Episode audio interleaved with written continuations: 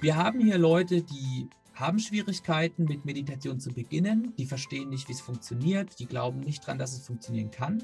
Denen kann Neurofeedback helfen. Wir haben aber tatsächlich auch Leute schon hier gehabt, die über Jahrzehnte Zen-Meditation praktiziert haben, die wir auch vermessen haben dann, weil mich natürlich interessiert hat, wie sieht denn ihr Gehirn aus. Und selbst die haben aber gesagt, das Neurofeedback ist auch für sie spannend, weil sie die Meditation nicht als etwas sehen, das irgendwann abgeschlossen ist, sondern als einen weiterführenden Weg. Und wenn du auf diesem Weg ab und zu einfach ein bisschen neuen Input, eine kleine Unterstützung bekommst oder einfach ein Feedback über eine Situation, die dir noch nie so klar war oder dich selber selbst dann sagen, ich habe diese Übung schon tausendmal gemacht, aber mit dem Feedback zusammen war es einfach nochmal eine neue Erfahrung.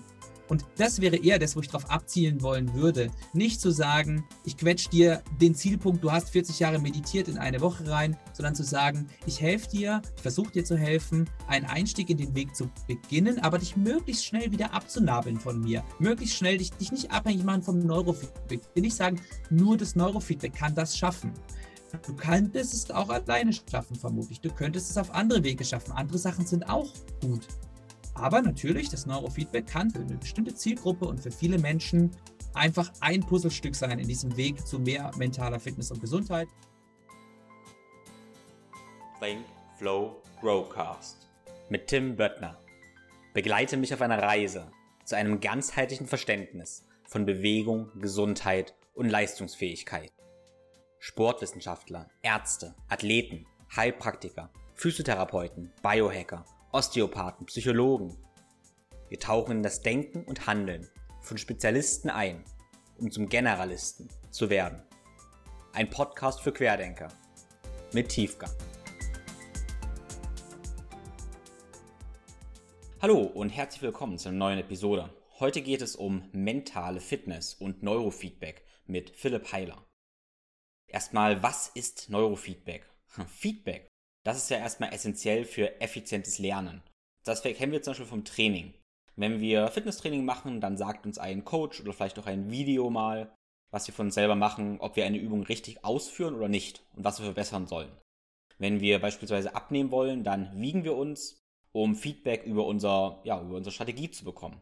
Wenn wir klettern, dann bekommen wir Rückmeldungen über unsere Taktik und Technik, ob wir fallen oder halt nicht fallen. Und was in der körperlichen Fitness also oft essentiell und selbstverständlich vor allem ist, das ist bei der mentalen Fitness oft nicht gegeben, sprich bei unserem Denken. Da wissen wir oft nicht, ob wir, ich sag mal, in die richtige Richtung meditieren oder nicht. Und da setzt die Idee von Neurofeedback an. Über EEG Biofeedback werden also Hirnstrome gemessen und bestimmte Trainingsprogramme können Zustände wie Entspannung oder Konzentration gezielt trainieren.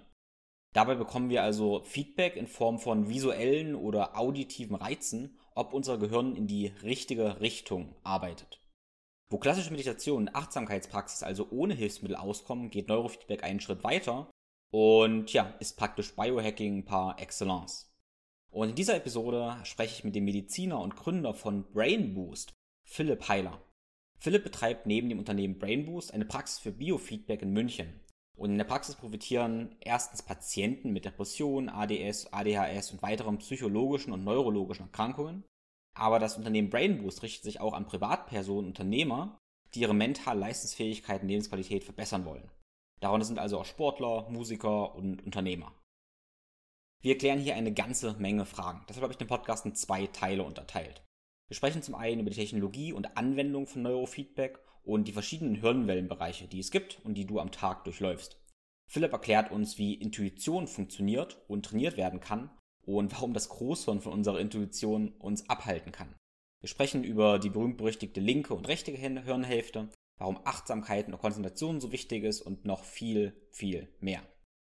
Sehr schön zum Schluss. Im zweiten Teil freue ich mich auch, dass Philipp uns äh, seine große Vision teilt. Er ist der Meinung, dass jeder achtsamer und bewusst leben sollte um damit ein ehrliches, empathisches und liebevolles Miteinander zu schaffen.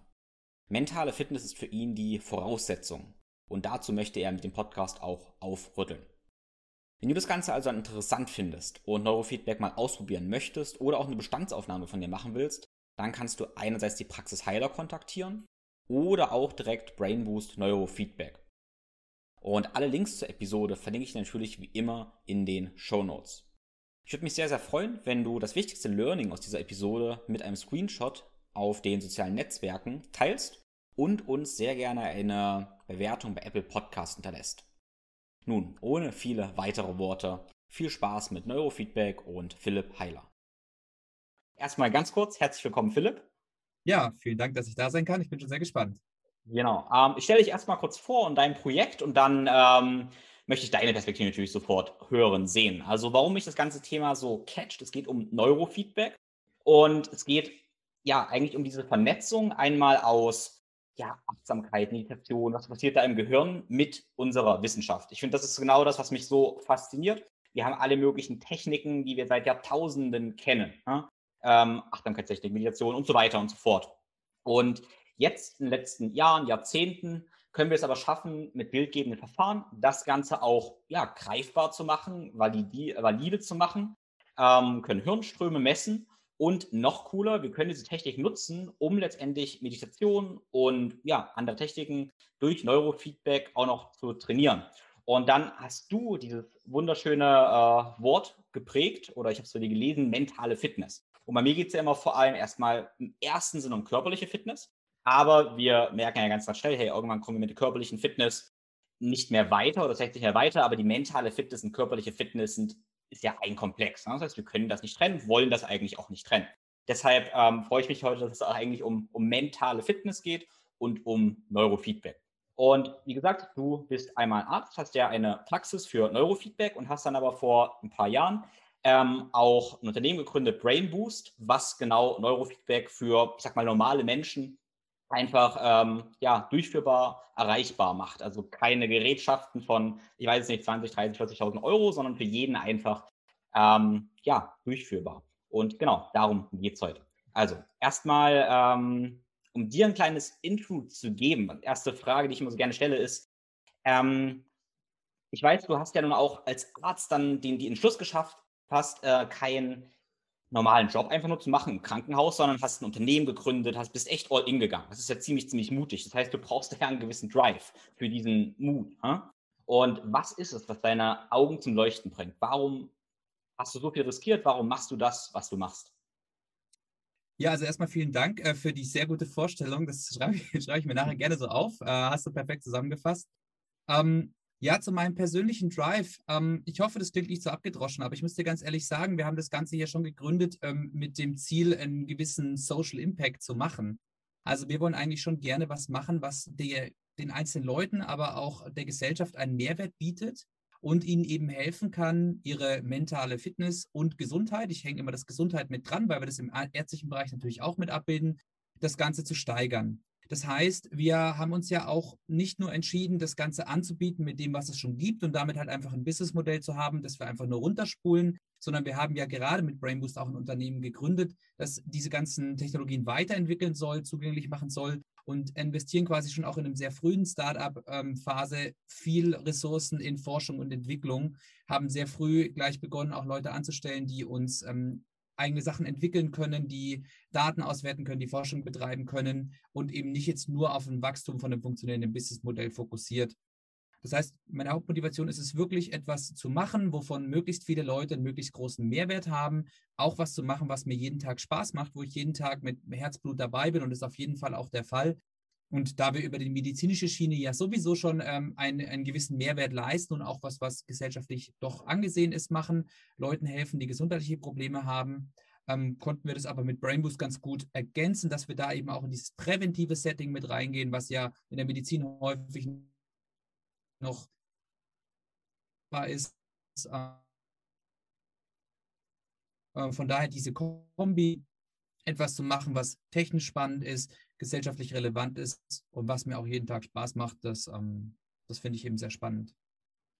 Ja. Ja, Brain Boost, der, der erste Gedanke ist ja, ich nehme irgendwas, was mein Gehirn boostet und dann kriege ich jetzt Upgrade, weil ich irgendwas nehme. Könnte man jetzt ja denken. Aber das ist ja gerade bei Neurofeedback nicht so. Es ist ja auch ein Training. Ja? Das heißt, erstmal uns überall dort abzuholen oder uns dort abzuholen, wo wir gerade sind. Was, was ist Neurofeedback? Was ist, die, was ist die Grundidee? Ja, also ja, kurz zum Namen Brain Boost. Wir sehen es immer mit dem kleinen Augenzwinkern, ja. Es soll locker klingen, es soll ähm, entstigmatisieren, es soll auch nicht so viel. Es wird gar nicht so leicht, die Namensfindung, ja. Dann fängst du an, so Wörter zusammensetzen wie Psycho, das ist sowieso gleich mal raus. Auch so mental irgendwas ist oft schwierig. Mentale Fitness finde ich jetzt ganz gut, sowohl im deutschsprachigen als auch im englischsprachigen, aber gar nicht so leicht, was zu finden, was irgendwie so einen positiven Spirit hat bezüglich des Themas mentale Fitness und Gesundheit. Also deswegen Brain Boost mit einem kleinen Augenzwinkern zu sehen. Und ja, du hast recht, unsere Kerntechnologie ist eigentlich Neurofeedback. Und das haben wir auch nicht erfunden, sondern es basiert tatsächlich auf älteren Technologien. Das bedeutet, die Grundidee ist, oder wie man Neurofeedback sehr einfach beschreiben kann, wäre, es ist wie ein Training, wie ein Muskeltraining im Fitnessstudio, aber für dein Gehirn. Das bedeutet, du hast ein bestimmtes Organ und möchtest, dass es durch bestimmte Übungen, die du ausführst, bestimmte Sachen besser oder leichter oder länger machen kann. Das bedeutet, beim Neurofeedback messen wir über eine Technologie, das ist bei uns jetzt das EEG, die Gehirnstrommessung, geht aber auch mit einem funktionellen MRT theoretisch, ist aber viel, viel aufwendiger messen wir, was das Gehirn gerade macht. Wir kriegen also eine Live-Gehirnaktivität. In diesen Daten können wir jetzt nicht äh, Gedanken lesen oder sowas. Man wird eher sehen, es sind sehr, sehr krakelige Linien, die da rauskommen, die uns aber eine Aussage darüber geben, was das Gehirn gerade macht. Ob es zum Beispiel gerade eher fokussiert oder aktiviert in bestimmten Bereichen ist, ob bestimmte Bereiche ähm, entspannt oder sogar unteraktiviert sind. Und all das können wir dann in Echtzeit analysieren und verrechnen.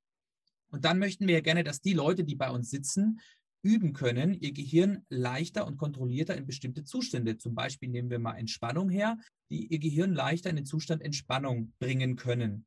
Und deswegen nehmen wir dieses Live-Signal und möchten das jetzt für die Leute in ein Feedback, also in eine Art Rückmeldung verwandeln, um ihnen zu zeigen, ob sie gerade sich in die richtige Richtung bewegen oder in die falsche Bewe äh, Richtung bewegen. Das könnten wir natürlich einfach machen, indem wir Ihnen ganz nüchtern irgendwas auf dem Bildschirm anzeigen oder einfach nur einen Piepston abspielen. So war es auch in den Anfängen des Neurofeedbacks, die so in den 70er, 80er Jahren liegen. Da war dieses Feedback sehr einfach. Wir machen das ein bisschen gamifizierter, um wirklich dieses Belohnungslernen anzusprechen. Das bedeutet, die Leute sitzen bei uns am EEG angeschlossen vor einem schönen Fernseher, vor einem Bildschirm, in einem Lounge-Chair und bekommen dann da ein kleines Spiel vorgesetzt, das auf ihre Gehirnaktivität reagiert. Beispielsweise haben wir so ein Spiel, wo sitzt, da sitzt so ein meditierender Mönch, der sitzt auf so einem Stein. Und immer wenn das Gehirn in die gewünschte Richtung geht, also wenn wir sagen, wir wollen Entspannung trainieren, sobald das Gehirn tatsächlich mehr Aktivität generiert, die darauf hinweist, dass eine Entspannung tatsächlich stattfindet, dann fliegt diese Mönchfigur nach oben, schwebt nach oben, signalisiert mit dem Lichteffekt und mit Punkten der Person, hey, jetzt machst du es gerade richtig, super, ähm, positive Rückmeldung, positives Feedback. Ne? Genauso, wenn das Gehirn dann, und das passiert wie bei der Meditation, nach, nach sieben Sekunden auf die Atmung fokussieren, trifft dich schon wieder ab. Genau das gleiche passiert beim Neurofeedback. Ich, äh, es klappt, es klappt, super. Ah, und jetzt mache ich mir einen Stress, weil ich versucht habe, diesen Zustand möglichst schnell zu halten, möglichst festzuhalten. Mache ich mir einen Stress. Äh, das Gehirn macht wieder mehr schnelle Aktivitäten und die Figur auf dem Bildschirm fällt wieder nach unten und zeigt mir, Achtung, jetzt bist du wieder rausgefallen aus deinem Zielzustand. Und unsere Hauptaufgabe dabei als Trainer oder Therapeuten ist es, das Ganze so einzustellen, dass die Leute eigentlich einen perfekten Trainingseffekt, einen perfekten Übungseffekt haben. Das heißt, genau wie du im Fitnessstudio sagst, ich mache eine bestimmte Übung, die einen bestimmten Muskel trainiert, dann brauche ich natürlich jemanden, der das korrekte Gewicht auswählt, mir erklärt, wie ich die Übung mache. Die Übung selber muss ich dann aber tatsächlich machen. Also da muss ich durch. Und genau wie im Fitnessstudio merke ich dann eben nach 8, 10, 12 oder 20 Wiederholungen, je nachdem, was ich trainiere, merke ich, ah, jetzt kommt eine gewisse Ermüdung, jetzt muss ich eine Pause machen. Und genauso ist es beim Neurofeedback. Mönch fliegt hoch, super, super. Oh, Mönch fällt wieder runter. Kurze Pause, ich setze nochmal an und das Ganze fliegt nochmal nach oben. Deswegen spreche ich auch am liebsten vom Neurofeedback-Training. Selbst bei meinen Patienten sage ich nicht, das ist eine Behandlung. Behandlung klingt immer so, als würde ich das alles machen. Training bedeutet, die machen die Hauptarbeit. Ich bin nur dafür da, um ihnen zu helfen, das möglichst effizient zu machen. Hm. Und so hätten wir eben dann während des Neurofeedback-Trainings meistens eher den Fall, dass die Leute zunehmend zwar ein Gefühl kriegen, die checken nach und nach, ach, wie, was muss ich denn da eigentlich machen, aber dann eher etwas ermüden. Und so, wenn sie es regelmäßig machen, zum Beispiel so einmal die Woche oder wir haben auch manchmal was, was wir so am Block machen, bei der nächsten Sitzung klappt es vielleicht schon einen Ticken besser und bei der übernächsten nochmal besser und nochmal besser und so steigere ich mich immer weiter und ähm, entwickle so quasi die Abläufe in meinem Gehirn oder ich, ich trainiere die so um oder entwickle die weiter. Und das ist eben das Spannende. Das Neurofeedback ist schon etwas, was sehr nachhaltig ähm, wirkt, weil ich wirklich diese Grundaktivität des Gehirns umtrainiere oder zumindest besser wahrnehmen und verstehen kann. Und dann ist es schon so, dass wir im Verlauf mit den Leuten wirklich ähm, Strategien besprechen, wie können sie das im Alltag wieder abrufen und greifbar machen. Also finde ich auch ein bisschen passendes Beispiel Fitnessstudio. Am Anfang versuchst du einfach irgendwie diese Übung zu machen und hoffst, dass der Muskel beginnt zu wachsen oder die Ausdauer beginnt hochzugehen. Und dann kannst du dir vielleicht doch irgendwann mal einen professionellen Coach oder Trainer holen, der sagt, du beim Laufen, schau mal, versuch mal beim Fußauftritt auf das oder das zu achten, dann wird es noch effizienter gehen und du brauchst drei Prozent weniger Kraft dabei oder sowas in der Art. Und sowas ähnliches machen wir dann beim Neurofeedback auch. Das heißt, wie du eingangs gesagt hast, wir versuchen es schon, möglichst vielen Leuten zugänglich zu machen. Zugleich sehen wir aber auch, dass es einfach am besten und effizientesten funktioniert, wenn wir das in 1 zu 1 Sessions machen, vor allem am Anfang, dass es einfach gut funktioniert, technisch akkurat ist und die Leute dann lieber was mitnehmen können, was sie in ihr tägliches Mentaltraining auch ganz ohne Messung einbauen können. Das ist uns wichtiger. Deswegen zum Beispiel auch im Thema so Gadgets oder Wearables. Jeder kann es gerne ausprobieren, aber ich persönlich stehe dem so ein bisschen, hm, kritisch gegenüber. Es ist vielleicht ein Biofeedback, ja, es zeigt mir ein bisschen was über meine Unruhe oder nicht, aber ein wirklich ein richtig gutes Neurofeedback mit hochwertigen Medizingeräten, die dann auch, wie du gesagt hast, doch ein gewissen, äh, gewisses Preisschild haben, ist einfach deutlich effizienter, als was Halbschariges zu machen. Na, also auch da vergleiche ich das gerne mit dem Sport. Wenn jetzt jemand wirklich sagt, ich möchte was verändern, ich möchte fitter, leistungsfähiger werden, dann kannst du dir nicht zwei, so drei Kilo Hanteln beim Aldi kaufen und sagen, so, jetzt habe ich alles, was ich brauche, sondern du musst es wirklich einmal ernsthaft angehen, vielleicht auch mal ins Fitnessstudio. Wenn du dann sagst, jetzt trainiere ich daheim mit Eigengewicht weiter, weil ich kenne jetzt die Übungen, ich weiß, was ich brauche, ich verstehe auch, wird die Übung effizient oder nicht, dann ist es doch super und so ist man nicht sein Leben lang auf diese technische Hilfe angewiesen, sondern nutzt das Neurofeedback so also temporär und ähm, kann das dann am besten ähm, im Alltag selber umsetzen. So, ja. jetzt habe ich ganz viel erklärt. Kannst vielleicht noch viel mehr erklären. Aber meine Gedanken sind erstmal, ähm, also für mich aus Trainer, Coach-Sicht, der, ich komme aus der, der sportwissenschaftlichen Richtung, ergibt es halt so unendlich viel Sinn, weil Feedback für Klienten ist halt das ein und alles, weil man kennt ja auch dann diese, die fragenden Augen, mache ich das richtig? Und dann sage ich, hey, du machst es richtig oder nicht? Oder gib vielleicht einen taktischen, taktilen Hinweis oder sowas und dann kann es weitergehen. Aber ohne dieses Feedback, ja, kann man sich nur schwer steigern letztendlich. Ne? Da gibt es ganz viel Sinn, das auch für mentale Fitness so zu übertragen. Und das erste Mal, wo ich drauf gekommen bin, war vor einigen Jahren über Dave Asprey. Der hat es ein Buch geschrieben mit seinem 40 Years of Zen. Und ich sage diesen Namen 40 Years of Zen, weil er das ja beschreibt, weil er festgestellt hat durch Neurofeedback. Er hat dieses Beispiel genannt, dass er in einem begrenzten Zeitabschnitt ähm, Meditations- oder ja, Tiefen herstellen kann, die 40 Jahre Zen-Training entsprechen. Sicherlich übertrieben, weiß ich nicht genau. Würde ich gerne mal deine Meinung zu wissen. Wie siehst du das? Kann man diesen Prozess, ähm, wie stark kann man den, den einschrumpfen durch mehr Effizienz? Ja, soll ich jetzt ehrlich oder diplomatisch sein? Das ist immer so ein bisschen die Frage an solcher Stelle. ich denke, du verschaffst einen guten Kompromiss, aber Richtung Ehrlichkeit. ja, nee, also ähm, wir wollen uns da schon ganz klar platzieren. Äh, das, da habe ich auch keine Angst davor. Ja, und wie gesagt, man kann mit mir über alles reden und ich ändere auch gerne meine Meinung. Ich weiß, der Dave Asprey hat sehr viel für das Thema Biohacking gemacht. Es ist aber auch klar, es ist ja schon sehr oft auch viel Marketing dabei, auch viel, ähm, wir lassen es vielleicht manchmal ein bisschen spektakulärer und cooler klingen, als es ist. Also ich war auch schon in LA in seinem Lab und habe mir das dort angeschaut und so. Ähm, Genau, und er hat ja auch dieses Programm, wie du es genannt hast, das 40 Years of Zen, wo er eben sagt, deswegen 40 Years of Zen, 40 Jahre Meditation, quetschen wir in eine Woche rein. Und ein wichtiges Tool dabei ist das Neurofeedback, sagt er auch. Das wird dort auch sehr spannend oder sehr ähm, eindrucksvoll inszeniert. Ähm, rein technisch ähm, kann ich es jetzt nicht direkt bewerten, aber ähm, ja, ich finde, der Claim ist ein bisschen schwierig, gerade ähm, weil bei uns schwingt ja auch viel das Thema Achtsamkeit mit.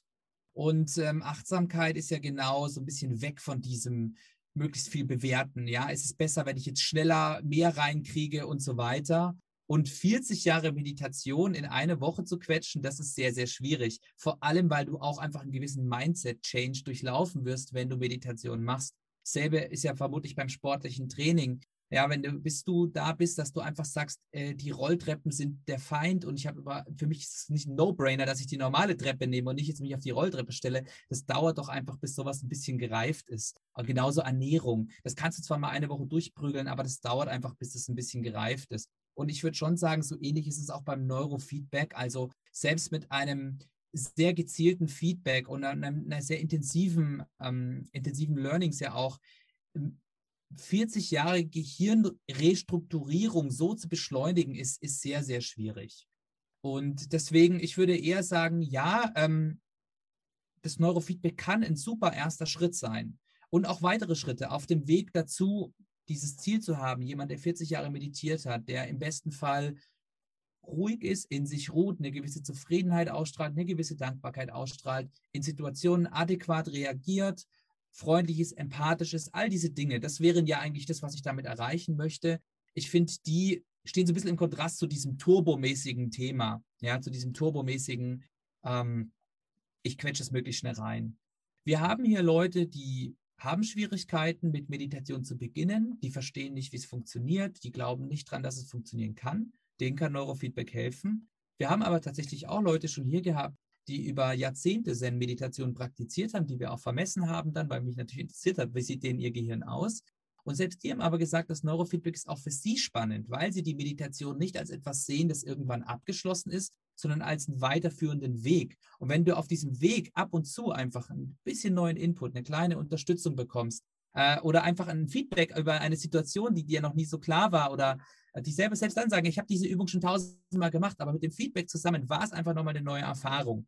Und das wäre eher das, wo ich darauf abzielen wollen würde. Nicht zu sagen, ich quetsche dir den Zielpunkt, du hast 40 Jahre meditiert in eine Woche rein, sondern zu sagen, ich helfe dir, ich versuche dir zu helfen, einen Einstieg in den Weg zu beginnen, aber dich möglichst schnell wieder abzunabeln von mir. Möglichst schnell dich, dich nicht abhängig machen vom Neurofeedback. Nicht sagen, nur das Neurofeedback kann das schaffen. Du kannst es auch alleine schaffen, vermutlich. Du könntest es auf andere Wege schaffen. Andere Sachen sind auch gut. Aber natürlich, das Neurofeedback kann für eine bestimmte Zielgruppe und für viele Menschen einfach ein Puzzlestück sein in diesem Weg zu mehr mentaler Fitness und Gesundheit. Und deswegen in der perfekten Welt, äh, wo äh, wir unsere Dienste komplett umsonst anbieten könnten und alle unbegrenzt viel Zeit hätten, würde ich natürlich zu jedem sagen, probiert Neurofeedback auf jeden Fall aus, macht ein paar Sessions, probiert es für dies, für Konzentration, für Entspannung, für Fokus, für Empathie. Probiert es einfach aus, es wird euch auf jeden Fall ein Stück weiterbringen. Aber wenn mich jemand fragt, soll ich lieber das oder das machen? Ist das Neurofeedback besser oder soll ich lieber das machen? Dann kann ich es ihm vermutlich gar nicht so genau beantworten. Natürlich stehen wir hinter dem, was wir machen, aber ähm, wir sagen nicht, das ist das einzig Beste und Wahre und viel besser als alles andere, was es da draußen gibt. Hm.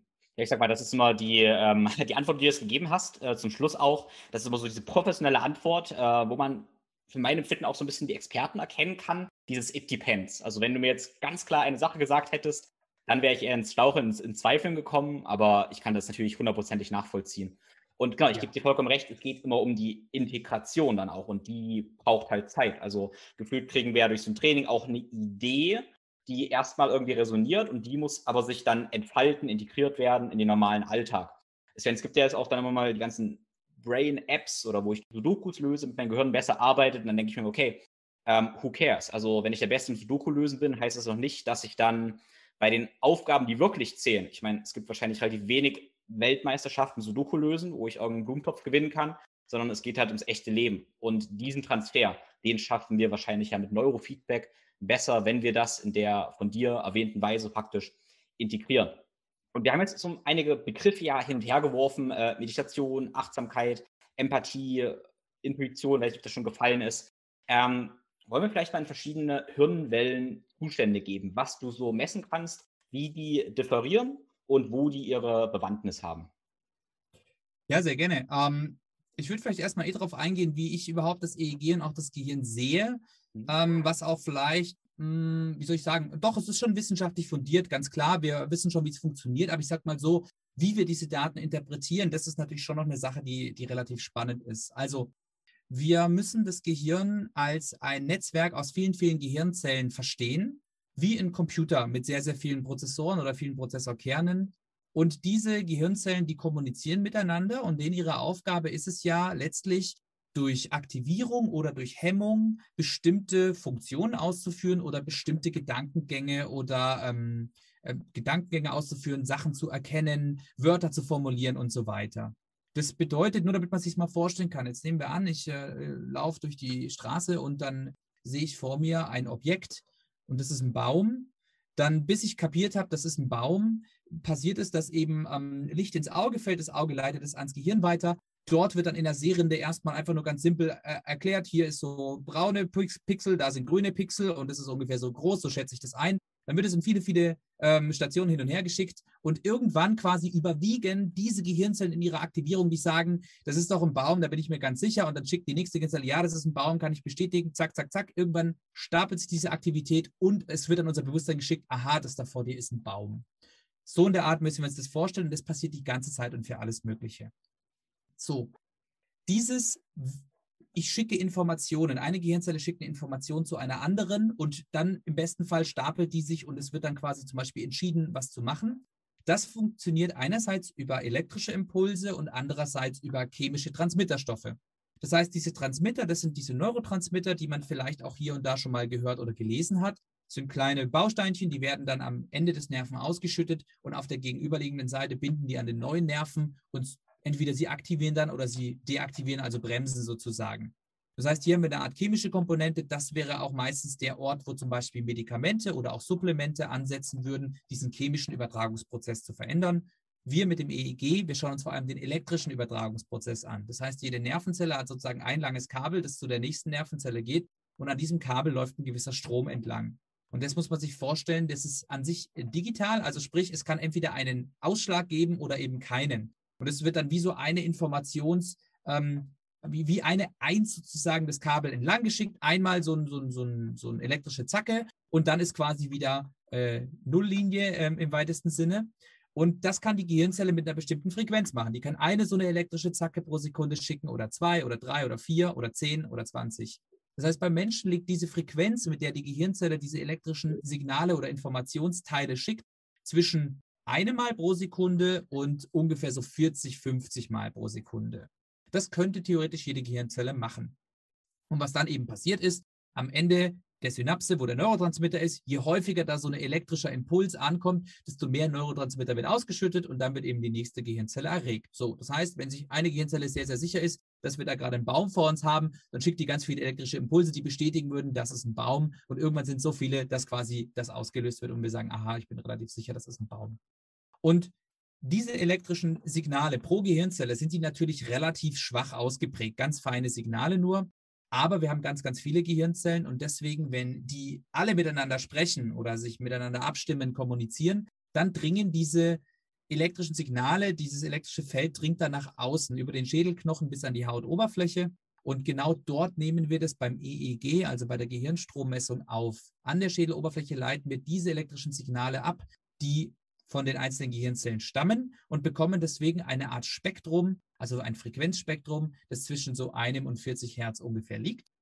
Je synchronisierter die Gehirnzellen arbeiten, und da sind wir wieder beim Punkt, des Gehirns ein neuronales Netz, das ist immer so eine bisschen ähnliche Aktivität. Ja, wenn man das mal gesehen hat, das ist wie eine Art Charakteristik des Gehirns. Das heißt, es ist nicht so, dass jede Gehirnzelle was total anderes macht und jeder Gehirnbereich total anders aussieht, sondern meist arbeitet das Gehirn so ein bisschen so wellenförmig ähm, miteinander und bildet dadurch eben so eine gewisse Gehirnsignatur. Die können wir eben ableiten und dann analysieren, was ist denn gerade sehr dominant. Das heißt, wenn wir jetzt zum Beispiel schlafen würden, wären die meisten Gehirnzellen eher so im Bereich 1 bis 4 Hertz unterwegs, also eher langsam. Sel selten senden sie nur ihre elektrischen Impulse und dann wüssten wir, ah ja, die Person schläft vermutlich. Wenn man dann ähm, wacher wird, dann werden die Gehirnzellen ein bisschen schneller. Dann sind wir eher so im Bereich so zwischen, sag mal, 4 bis 8 und dann so 8 bis 12 Hertz. Das sind so Zustände, die eher ähm, auf ein gewisses Wachheitslevel, aber noch keine Fokussierung hindeuten. Und je schneller diese ganzen Frequenzen dann werden, desto eher wird die Großhirnrinde, also der Sitz des Bewusstseins, auch aktiver. Und desto eher können wir dann auch wirklich gerichtete Handlungen ausführen. Bis hin zu dem Punkt aber, wo es auch schon sehr stressig, sehr energieraubend ist, wo wir sehr angespannt sind und uns dann auch gar nicht mehr so wohlfühlen. Das heißt, es kann auch zu einer Art überschießenden Aktivierung kommen. Das kann passieren.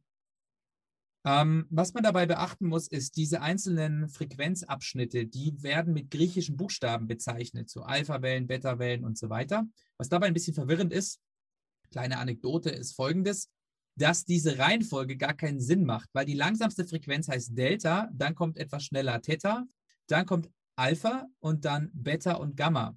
So, das Alpha liegt also in der Mitte des Spektrums. Woran liegt es? Ähm, das liegt daran, weil es einfach als erstes beschrieben wurde. Das EEG ist knapp 100 Jahre alte Technologie. Und als der Hans Berger damals in seinem Labor irgendeine so krakelige Welle rausgekriegt hat und dann gesehen hat, oh, schau mal, wenn die Leute die Augen schließen, dann kommt es ja zu einer sehr, sehr schönen sinusförmigen Welle. Sieht eigentlich äh, wunderbar aus, um die 10 Hertz, 10 Schwingungen pro Sekunde. Super, das nennen wir jetzt mal Alpha-Aktivität. Alles, was schneller ist, nennen wir Beta-Aktivität. Und dann ist aber später halt aufgefallen, naja, es gibt ja auch noch langsamere Frequenzen, deswegen ist das alles so ein bisschen vertauscht. Das heißt, wir könnten zum Beispiel sagen, wenn das Gehirn sehr, sehr viel Delta-Aktivität produziert, viel Delta-Frequenz gemessen werden kann, dann schlafen wir. Viel Alpha-Frequenz wäre eher in einem entspannten Zustand und viel Beta-Frequenz wäre eher, wenn wir fokussiert sind oder uns konzentrieren. Was wir auch noch beachten müssen, ist, dass das Ganze aber auch nicht immer ganz so logisch ist. Beispielsweise der Frontallappen, der vordere Bereich des Gehirns, der wäre ja dafür zuständig, zum Beispiel äh, Impulse einzuordnen, Impulse auch zu reduzieren, ähm, auch ähm, Gedanken zu filtern, Entscheidungen zu treffen, Handlungen zu verfolgen. Und wenn dieser Frontallappen zu wenig aktiviert ist, also wenn der zu entspannt ist, zum Beispiel zu viel Alpha oder zu viel Theta-Aktivität hat, dann ist es auch nicht so gut. Dann führt es nämlich eher zu Problemen, die in die depressive Richtung gehen. Das hängt einfach damit zusammen, weil dieser Teil des Gehirns braucht ein gewisses Grundaktivierungslevel, dass er sozusagen den Rest gut steuern kann. Das heißt, entspannte Aktivität wie Alpha ist nicht immer gut. Sie muss im richtigen Moment auftreten, sie muss an der richtigen Stelle auftreten. Und genau diese, diese Gehirnsignaturen, also erstmal so, wie läuft der Grundrhythmus des Gehirns und dann aber auch, wie sieht es in der jeweiligen Situation aus, das ist das, was wir eben auch bei uns mit dem EEG und dann mit den Brain Maps, die wir daraus entstellen, äh, analysieren können, auch in verschiedenen Situationen. Was dabei aber ganz spannend ist, ist, dass das EEG schon eine gewisse Grundkonsistenz bei jedem Menschen hat. Also sprich, diese Grundaktivität, der Grundtonus des Gehirns, der lässt sich eben nicht so schnell verändern. Und das finde ich eben auch, da passt wieder der Vergleich zum Sport. Wenn ich zu jemandem sage, du mach mal bitte fünf Liegestützen und dem einfach dabei zuschaue, dann werde ich sofort sehen, ob der schon einmal ein Fitnessstudio von innen gesehen hat oder nicht oder ob der das noch nie gemacht hat. Also ähm, auch wenn das ein, ein Sportler ist, der gerade Muskelkater hat, einen schlechten Tag und eigentlich keinen Bock, ich sehe trotzdem, okay, der hat das schon mal gemacht. Diese Grund, Grundherangehensweise, wie der das macht, äh, die zeigt mir das schon mal. Und so ähnlich ist es beim Gehirn auch.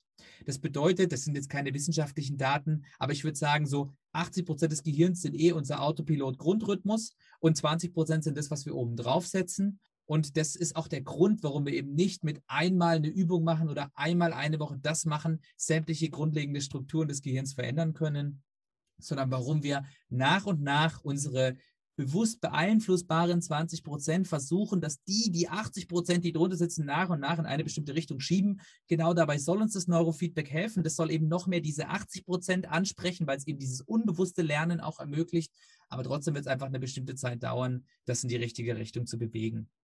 Deswegen sage ich zum Beispiel zu Leuten auch, ja, wenn wir hier so ein Brain Mapping machen, äh, wir werden nicht nach fünf Sitzungen einen riesigen Unterschied sehen. Wir werden vielleicht sehen, wenn du versuchst, eine bestimmte Übung zu machen, aha, ja, es kommt schon mehr Alpha-Aktivität, ein bisschen mehr, aber vielleicht auch nur 5%. Aber das ist schon das, was, was die Erfolge sind, die wir feiern müssen. Ne? Und ich denke, das hast du im sportlichen Bereich auch, wenn du sagst, du trainierst mit Gewichten. Am Anfang kann ich das Gewicht noch relativ schnell steigern und irgendwann komme ich eben auch in einen Bereich, wo allein diese, diese zweieinhalb Kilo Scheibe oder die 1,25er Scheibe, die ich noch drauf tue, ähm, auf mein drücken, die einfach den Unterschied macht, ob ich es schaffe oder ob ich es nicht mehr schaffe. Ne? Hm. Ja, Wow, Fragen über Fragen, wo fange ich an? Sorry, ja. ja, das, ja, perfekt. Also das ist das Erste, was ich mich jetzt frage, wenn das Gehirn sich verändert. Ähm, passiert das auf einem plastisch-physiologischen physiologischen Level oder eher auf einer Informationsebene nur, wo es nur um die ja, Feuerungsrate der Synapsen geht? Also könnten wir in der, in der Hirnmasse sehen, dass es sich umstrukturiert? Ja, also dazu gibt es tatsächlich auch Studien, die zum Beispiel auch zeigen, dass sich bei, ähm, bei Meditation ähm, Änderungen der äh, grauen ähm, Masse, der grauen Substanz sozusagen zeigen. Das ist das, was wirklich auch die Nervenzellen sind. Das bedeutet, wir haben genau verschiedene Lernvorgänge. Wir haben einmal das Offensichtlichste, es bilden sich neue Synapsen. Es können sich ja Synapsen auch rückbilden. Jetzt nehmen wir an, wir haben zum Beispiel eine bestimmte Schleife im Gehirn, die uns immer wieder Angst generiert. Also Nervenzellen, die Angst auslösen sollen, die haben einfach sehr, sehr viel Transmitter zur Verfügung und sehr, sehr viele breite Bahnen, wo sie ganz viel elektrische Aktivität drüber schicken können. Dann können die sich auch rückbauen. Das ist auch möglich, sieht man auch in Studien. Das heißt, wir haben einmal eine große Veränderung. Wie sehen die Zellen aus? Wie viele Verbindungen haben sie? Wir haben gerade schon gesagt, wir können auch mehr oder weniger Transmitter theoretisch einlagern. Das zum Beispiel können wir eventuell auch mit Supplementen und anderen Sachen unterstützen, Ernährung. Wir können aber auch wirklich auf zellulärer Ebene sehen, dass ähm, sich zum Beispiel Rezeptoren auf den Oberflächen verändern. Das bedeutet, wenn ich vorher zum Beispiel sage, eine Gehirnzelle ähm, wird normalerweise über Rezeptor A erregt und davon brauche ich normalerweise drei Stück, die dann eine ausreichende Menge an Transmitter brauchen. 100 Transmittereinheiten, sage ich jetzt einfach mal. Es gibt aber auch noch einen Rezeptor B, den hat die Zelle in Reserve und den kann sie auch rausschubsen und tut dann stattdessen zum Beispiel die Rezeptoren A wieder reinholen und der Rezeptor B, da brauche ich nur einen und der braucht auch nur 30 Transmittereinheiten, um die gleiche Aktivierung auszulösen. Die sogenannte Langzeitpotenzierung ist eines der zentralen Elemente, über die wir auch lernen beispielsweise. Das heißt, immer wenn wir was lernen, wird es ja in irgendeiner Zelle abgespeichert und das ist zum Beispiel ein Mechanismus, der dadurch, ähm, der das Ganze ermöglicht. Das heißt, wir haben eigentlich mehrere Angleichungs- und Lernkomponenten. Wir lernen einerseits kognitiv einfach, ich nehme mir vor, in der nächsten Situation, die mich stresst, reagiere ich so und so. Das ist was, was ich mir eher so spontan vornehme. Aber zugleich sehen wir wirklich, dass an der Hirnsubstanz, an den Abläufen im Gehirn, dadurch eben auch im EEG, sich wirklich strukturelle Veränderungen zeigen, die dann wiederum funktionelle Veränderungen mit sich führen. Also genau wie ein Muskel, der entweder mehr Muskelfasern anlegt, breitere Muskelfasern macht, mehr Blutgefäße einbaut und so weiter. Genauso verändert sich auch das Gehirn. Und das war ja eine der Erkenntnisse der letzten 10, 15, 20 Jahre, diese Neuroplastizität. Das Gehirn ist bis ins hohe Alter noch flexibel, lern- und wandelbar. Und das sollte man auf jeden Fall ausnutzen. Hm. Ja, das ist eine sehr gute Nachricht, ja. Mhm. Ähm, was ich natürlich frage, wenn du beschreibst, wie wir die Signale abgreifen und äh, merken die ja, elektrischen Signale, wir haben ja nicht nur die Gehirnzellen, die feuern, wir haben ja auch Muskeln im Kopf. Also wie ähm, sind das Störsignale oder wie beeinflusst das die, die Messung?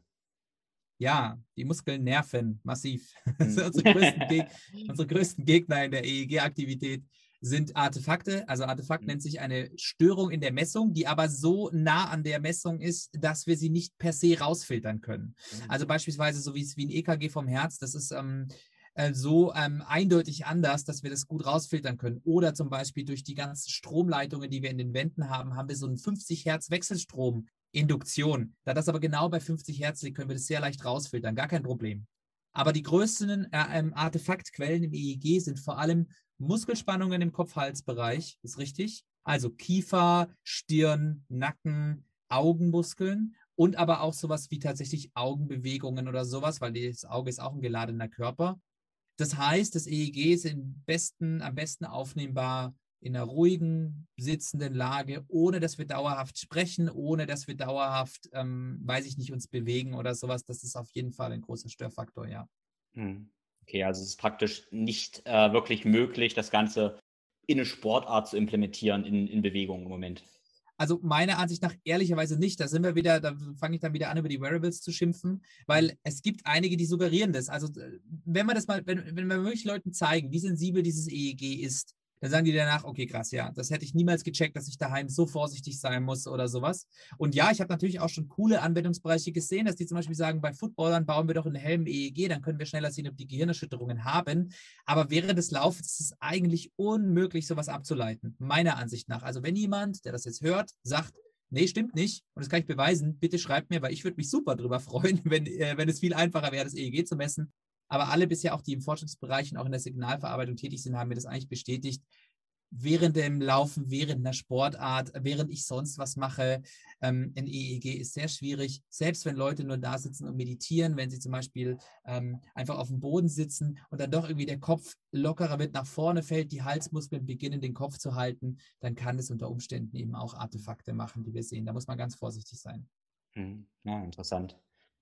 Ja, wir hatten jetzt die verschiedenen Hirnwellenbereiche und auch die korrelierten Zustände. Was sind denn deiner Meinung nach die Bereiche oder was ihr auch, auch macht direkt, die mehr trainiert werden sollten und welche sind ja zu viel da, die uns theoretisch eher, eher schaden oder praktisch eher schaden? Mhm. Grundsätzlich hat jede Gehirnaktivität und jeder Bereich eine gewisse Daseinsberechtigung. Und das sehen wir immer genau dann, wenn der Bereich nicht mehr funktioniert, dass wir ein Problem kriegen. Also auch sowas wie ein Angstzentrum äh, oder das limbische System äh, sind wichtig, weil sonst würden wir einfach auf die Straße laufen und nicht realisieren, dass ein Auto uns überfahren könnte. Das würden wir dann gar nicht bedenken. Also jeder Bereich ist wichtig und jeder Bereich hat eine Daseinsberechtigung und genauso auch die Gehirnaktivitäten. Ich würde sagen, wir sehen natürlich schon ähm, zwei Grundtendenzen und zwar einmal das Überschießende in die gestresste und Anspannungsrichtung und andererseits das Überschießende in diese ähm, eher niedrigeren Aktivitäten, die dann häufig auch zu so Multitasking, Konzentrationsschwierigkeiten, Zerstreutheit führen.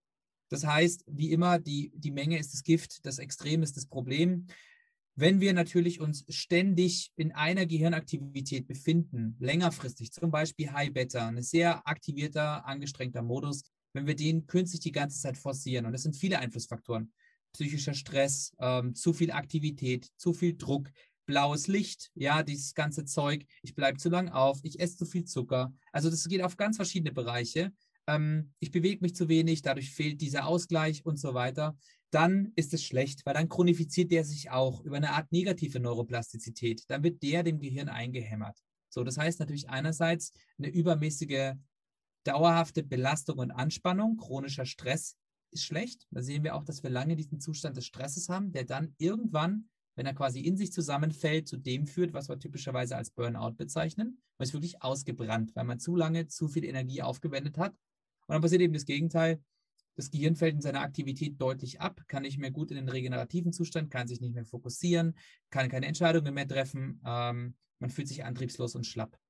Das kann aber auch vorher schon ein bisschen in die Richtung gehen. Das sehen wir vor allem dadurch, dass wir, wenn wir so ein bisschen viel dieses Busy Brain haben, springt in alle Richtungen. Das muss gar nicht mal unbedingt immer überaktiviert sein, das kann auch unteraktiviert sein, weil dann quasi der Filter, der entscheidet, Moment mal, das ist gar nicht relevant, der ist unteraktiviert. Dadurch springe ich auf jede Push-Benachrichtigung an, äh, habe neben meinem Fernseher noch mein Tablet liegen und mein Handy in der Hand, weil ich mir denke, ein Fernseher allein ist nicht genug. Irgendwo dröhnt noch die Musik. Äh, einfach überreizt sich mein Gehirn die ganze Zeit und das springt die ganze Zeit zwischen diesen Reizen hin und her. Das heißt, das sind schon sicher die größten Herausforderungen, ähm, diese Überaktivierung und andererseits diese Überreizung. Was meiner Ansicht nach schon auch ein Thema ist, worauf wir achten müssen, aber das ist jetzt wirklich eine sehr persönliche Meinung, habe ich jetzt auch keine Studie dazu, ist einfach mal eine Beobachtung, ist schon so ein bisschen das Thema Angst. Generell, das ist ein abstraktes Wort, aber immer wenn ich drüber nachdenke, was macht die Probleme, dann führe ich es sehr häufig auf das Thema Angst zurück. Und diese Emotion, ähm, ich, die ist uns nicht mehr so klar, weil wir natürlich in einem Land und in einer Zeit leben, wo wir keine offensichtlichen Bedrohungen mehr haben.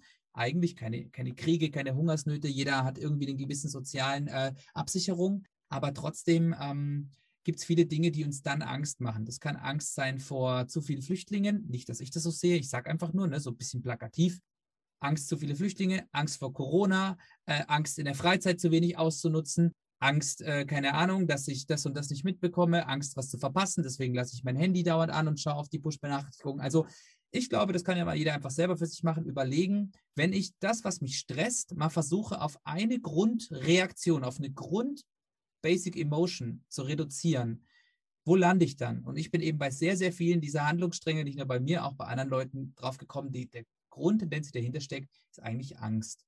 Und da müssen wir eben überlegen, wie können wir die Angst reduzieren. Und ich finde eben, dass genau da sowas wie Achtsamkeit ein spannendes Tool sein kann, weil es genau diese, diese Bewertung rausnimmt. Das Beobachtende steht im Vordergrund, nicht sofort verurteilen. Ich bin bereit zu lernen. Ich meine, was steht dem Versagensangst? Was steht dem gegenüber? Bereitschaft zu lernen. Ich akzeptiere, dass ich was Neues lernen kann. Ich versage nicht, sondern ich sage, ich habe was Neues gelernt. Das kann man natürlich nicht auf jeden Bereich anwenden, aber ich finde das, wenn man sich das mal genauer anschaut, ähm, kommt man vielleicht zu ganz spannenden Erkenntnissen. Ja, da gebe ich dir hundertprozentig recht, weil, also ich denke auch, Angst ist ja ein, also Angst, du hast ja vorhin auch gesagt, jeder Heldenwellenbereich hat seine Berechtigung und so hat auch jede Emotion seine Berechtigung. Und Angst ist ja erstmal auch eine natürliche Emotion, die uns eigentlich eine Handlungsaufforderung erstmal mehr oder weniger gibt. Zumindest sollten wir uns die akzeptieren und überlegen, was wir dann damit machen. Und was ich dann sicherlich auch in meiner Beobachtung immer sehe, bei mir selbst, bei meinen Klienten natürlich auch, ähm, dass wir Angst oft wegdrücken und nicht akzeptieren, nicht beobachten und nicht adäquat handeln, sondern so ganz merkwürdig und sehr weder stellen, irgendwie wegrennen, auch nicht akzeptieren und dann kommen wir in einen ganz merkwürdigen Fluss rein. Du hast gerade das Wichtigste selber gesagt, äh, es ist erstmal eine Handlungsempfehlung. Und wenn ich aber im Autopilot dieser Empfehlung hinterher springe sofort, dann ist es schwierig. Also ich glaube, diesen, diesen Autopilot, der durch die Angst ausgelöst wird, Einfach mal beobachten, einfach mal gucken, tritt es irgendwo auf, weil genau, wenn ich das einfach mal erstmal zur Kenntnis nehme, wahrnehme, beobachte, frage, warum geht es mir gerade so, warum empfinde ich das und dann nochmal überlege, wäre das jetzt wirklich die cleverste Handlung auszuführen, dann kann ich mich immer noch dafür entscheiden. Kann ich immer noch dafür entscheiden, sagen, ja, ich habe jetzt halt Angst davor oder ja, ich bleibe jetzt dabei, ich schreie die Person jetzt an, aber dann ist es wenigstens achtsam entschieden worden. Ja, kannst du so Emotionen wie Angst auf dem ähm, Neurofeedback-Monitor dann sehen? Also tatsächlich nicht so direkt. Ähm, es gibt schon Studien dazu, die zeigen, was, was, was, was gibt es für Veränderungen bei Leuten, die zum Beispiel mehr Angst haben, was gibt es für Veränderungen ähm, bei, ähm, oder wie sieht das Ganze aus. Das wäre zum Beispiel was, was äh, für die Zukunft noch sehr spannend wäre, dass wir noch mehr wirklich so eine Art, diese Gehirnaktivitäten mehr übersetzen. Also da, wo wir jetzt vielleicht noch sind, ist so ein bisschen dieses, wir analysieren quasi einzelne Charakteristiken des Gehirns und wissen schon auch, wofür die grob stehen. Aber das wäre natürlich wirklich sehr cool, wenn wir aber auch valide Aussagen bekommen könnten, hey, diese Gehirnaktivitätsformation, äh, ähm, die gerade da ist, die spricht am ehesten für Angst oder am ehesten für das. Es gibt schon einzelne Studien, die sowas gemacht haben und beleuchten, aber so ein richtiges, so richtig gut geht es einfach aktuell noch nicht. Wir können es immer nur eher indirekt ableiten. Hm. Mit einer Kollegin, der Anna, hatte ich kurz darüber gesprochen. Es war sehr interessant, weil sie erzählt hat, dass sie gerade daran forscht, äh, dem Thema Depression, dass wir die, ich habe das so verstanden, dass ihr die Muster euch anschaut, was passiert, wenn wir in dieses depressives Muster reinkommen und das vielleicht äh, umgehen. Also vielleicht kannst du da mal zu was erzählen, wie eure Forschung da ist zum Thema Depression und Neurofeedback. Ja, sehr gerne. Also es geht ähm, bei dem, wir haben tatsächlich, wie du gesagt hast, ein, ähm, auch ein gefördertes Forschungsprojekt bekommen, auch mit einem Partner der Hochschule Heilbronn, ähm, mit dem Lehrstuhl eben dort für auch ähm, Bioinformatik und maschinellem Lernen, ähm, weil es geht auch gar nicht nur um Neurofeedback dabei, sondern insgesamt eine bessere datenbasierte Diagnostik von mentaler Fitness und Gesundheit. Äh, weil die Schwierigkeit, die wir jetzt haben, ist, dass wir sehr häufig mit Fragebögen arbeiten. Einfach, die sind sehr subjektiv, ist ein wichtiges Element, aber trotzdem hätten wir das Ganze noch gerne ein bisschen datenbasierter. Und genau da steigt es sehr häufig aus, weil wir können zwar EEGs aufnehmen, aber wir, wir schauen eher so, sind da vielleicht große andere Probleme da ähm, oder, ähm, oder eben nicht. Und entsprechend würden wir dann eben ähm, das einordnen. Aber es gibt noch nicht zum Beispiel einen Score für Depressionen, so wie man es zum Beispiel bei einem Blutlaborwert erwartet. Ne? Da sehe ich dann, ach, mein Eisen ist ja im Mittel, das passt. Oh, mein Eisen ist zu wenig, zu viel, da muss ich entsprechend agieren. Und ich sag mal so, es gibt ja einerseits die Möglichkeit, einfach äh, konventionelle EEG-Analysen zu machen und halt zu schauen, was ist bei dem besonders stark ausgeprägt oder nicht. Was wir da aber eben gerne in Zukunft machen wollen, wirklich eine Art Biomarker finden, also etwas, was wirklich auf das ähm, hinweist und dafür eben auch neuartige Technologien wie maschinelles Lernen oder eben auch Deep Learning-Verfahren nutzen. Das heißt, ganz platt gesagt, wir würden am liebsten ganz viele Datensätze sammeln von Leuten, die zum Beispiel depressive Symptome haben. Da am besten noch bestimmte Zusatzdaten. Was ist bei denen im Vordergrund? Schlafprobleme oder eher depressive Symptome oder alles. Und alle diese Datensätze einfach in einen Algorithmus reinschmeißen und der sagt uns dann am Ende, hey, das, was am signifikantesten ist, bei den Leuten mit Depression ist äh, auf der Ableitung 7 das Muster XY und das dritte am häufigsten äh, auf bei der und der Form der Depression. Danach hätte ich niemals gesucht, wenn ich es jetzt einfach nur so angeguckt hätte, aber eben mit den riesigen Datenmengen, die wir mit den EEGs erzeugen, weil du musst dir vorstellen, wir machen ja pro Sekunde an jeder Position ähm, ähm, um die 1000 Messungen. Das heißt, bei 19 ähm, Kanälen haben wir pro Sekunde 19.000 Messpunkte, die wir eigentlich bekommen die können wir natürlich nicht so genau analysieren aktuell, aber neue, neuere Computersysteme können das und neuere Algorithmen können das.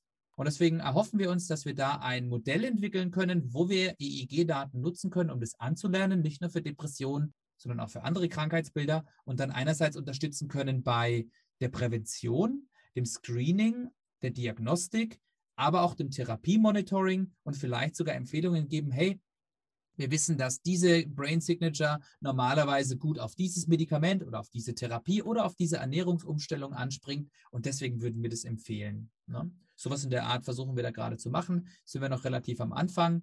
Ähm, wenn wir dann da vielleicht auch mal ein paar äh, Probanden oder so bräuchten, dann melde ich mich nochmal bei dir, dann kannst du es über deinen Kanal ja auch streuen und dann, mhm. äh, dann freuen wir uns natürlich, wenn wir da eine gute Response bekommen. Dann kriegt ja auch dann jeder sein, sein Brain Mapping sozusagen.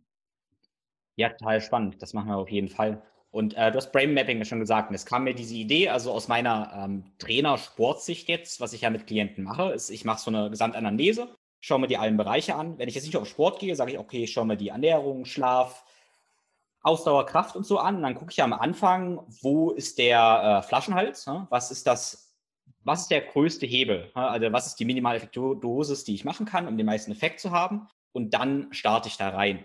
Und wenn du jetzt Brain Map gesagt hast, bei mir der Gedanke, okay, vielleicht kann ich ja das Gehirn auch nehmen, schaue, wo ist das größte Defizit, fülle das auf und es breitet sich in alle Bereiche aus. Und ich würde also vielleicht ein Programm auf Basis dieser Brain Map entwickeln.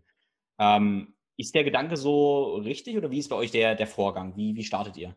Genau, also das geht auf jeden Fall in die richtige Richtung, beziehungsweise so in etwa könnte man es sagen. Ähm, wir sehen meistens in, also ich sag mal, auch da würde ich sagen, wir haben jetzt die Brain Maps 1.0, wo wir eher sagen, wir beobachten dies und das und kriegen dann so grobe Regionen und sagen, aha, da ist ja hier passend zu dem, was der beschrieben hat, da ist ja tatsächlich äh, der Frontallappen unteraktiviert, passt zu seinen depressiven Symptomen. Da sollten wir also, denke ich mal, ansetzen. Und ähm, im BrainMap 2.0 wäre eben das, was wir dann hätten, wenn wir diese ganze KI-Geschichte noch ähm, weiter ausbauen, dass wir wirklich sagen können, wir gucken nicht nur uns so hier in Landkarten an und überlegen dann, was bedeutet das, sondern dass wir wirklich schon eine Aussage kriegen. Das passt zu 87 Prozent zu dem und dem, also sollte man hier ansetzen. Das heißt, um es einfach schöner zu visualisieren fürs menschliche Auge, nehmen wir diese EEG-Daten, machen daraus so bunte Köpfe, die dann eben so eine gewisse Heatmap drüber gezeichnet haben von den ganzen Aktivitäten und darauf basierend planen wir das Training. Aber es gibt auch Neurofeedback-Anwendungen, wo man wirklich nur einfach guckt, wo ist es sozusagen am auffälligsten und geht dann genau daran und normalisiert dann all das. Das machen wir nicht. Also diese Form des Neurofeedbacks, die finde ich nicht so gut, die machen wir hier auch nicht bei uns, sondern wir schauen uns das an, aber wir schauen auch schon auf, was berichtet die Person. Und so ist nicht immer der, ich sag mal, der am offensichtlich aussehendste Flaschenhals auch tatsächlich der größte Flaschenhals, sondern es kann eben, vielleicht auch wie beim Sport, sage ich mal als Beispiel, es kann natürlich sein, dass du jetzt rausfindest, hm, dass einer der 17 Unterarmmuskeln, oder sind es 19, ich musste mal alle lernen, keine Ahnung, dass einer der Muskeln ist potenziell der schwächste Muskel äh, pro Muskelfaserquerschnitt im Körper.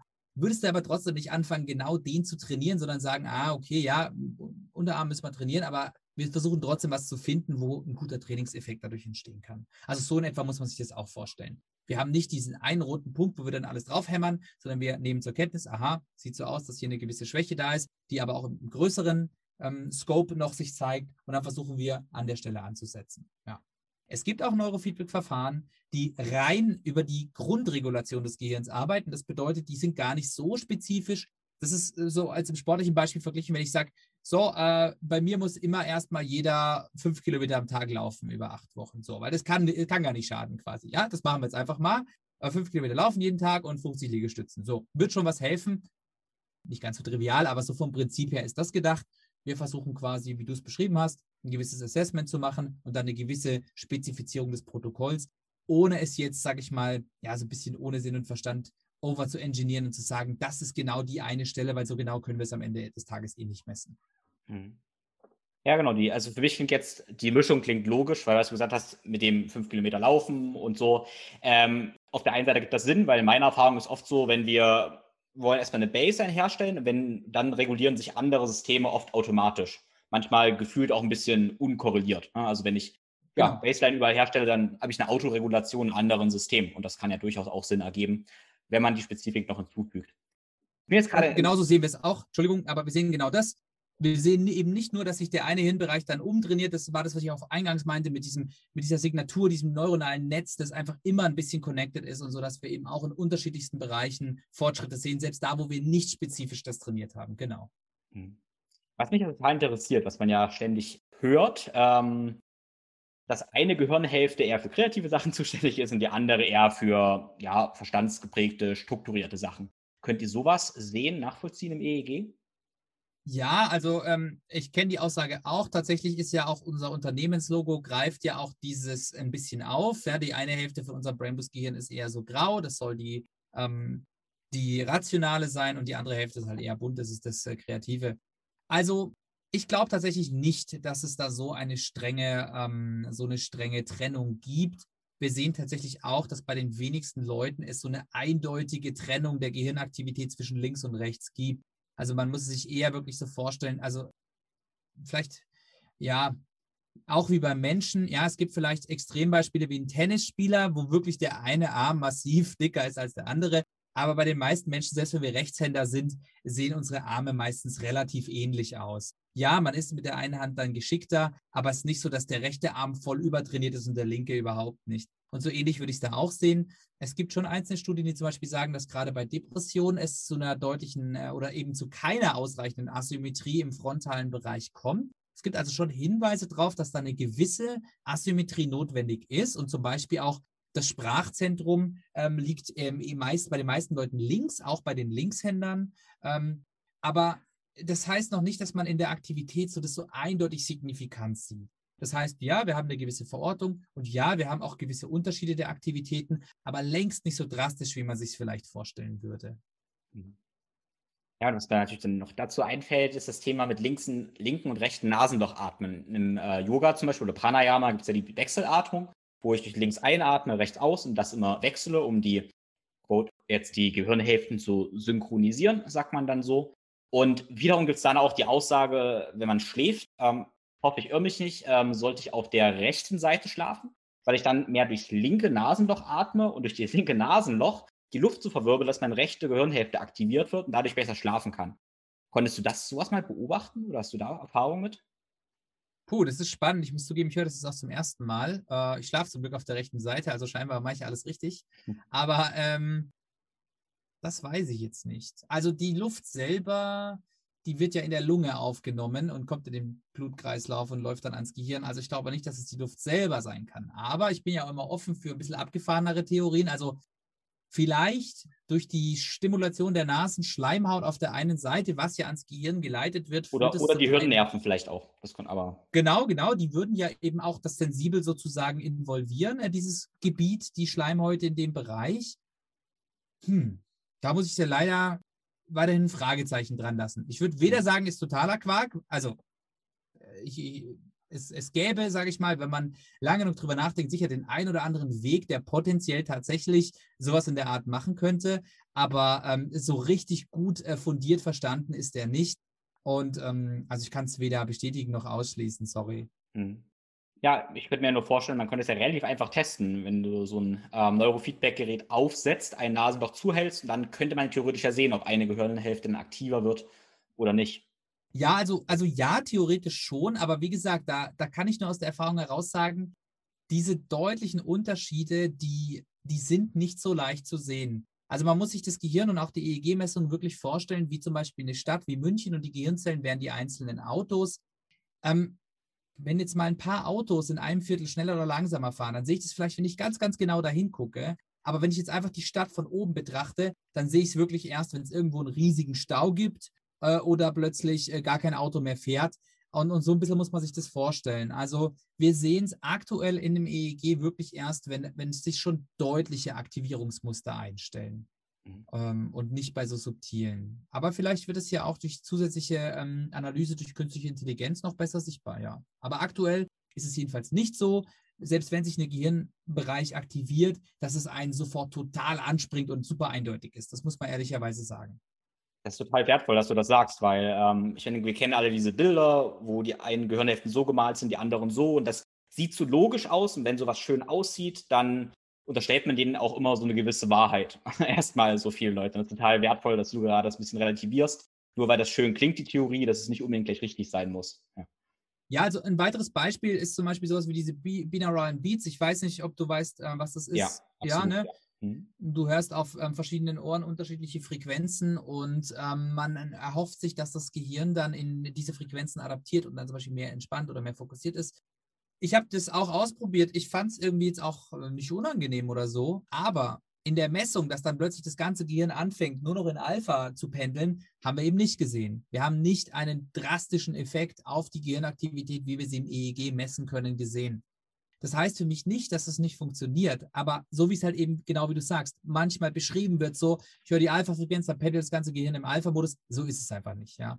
Also deswegen kann es durchaus sein, dass da was dahinter steckt und die Idee spannend ist. Und manchmal hilft den Leuten ja allein das Konzept weiter, das ich mache. Wir machen ja manchmal auch manche Sachen didaktisch. Wir haben zum Beispiel so ein Konzept zum, zum neurosmarten Arbeiten, wo wir auch ganz plakativ die Aktivität in Theta, Alpha, Beta, Gamma einteilen. Das heißt noch lange nicht, dass in dem Gamma-Task jetzt nur äh, äh, Gamma-Aktivität auftritt, aber es ist natürlich didaktisch einfach schön rüberzubringen. Ne? Das muss man dabei schon auch bedenken.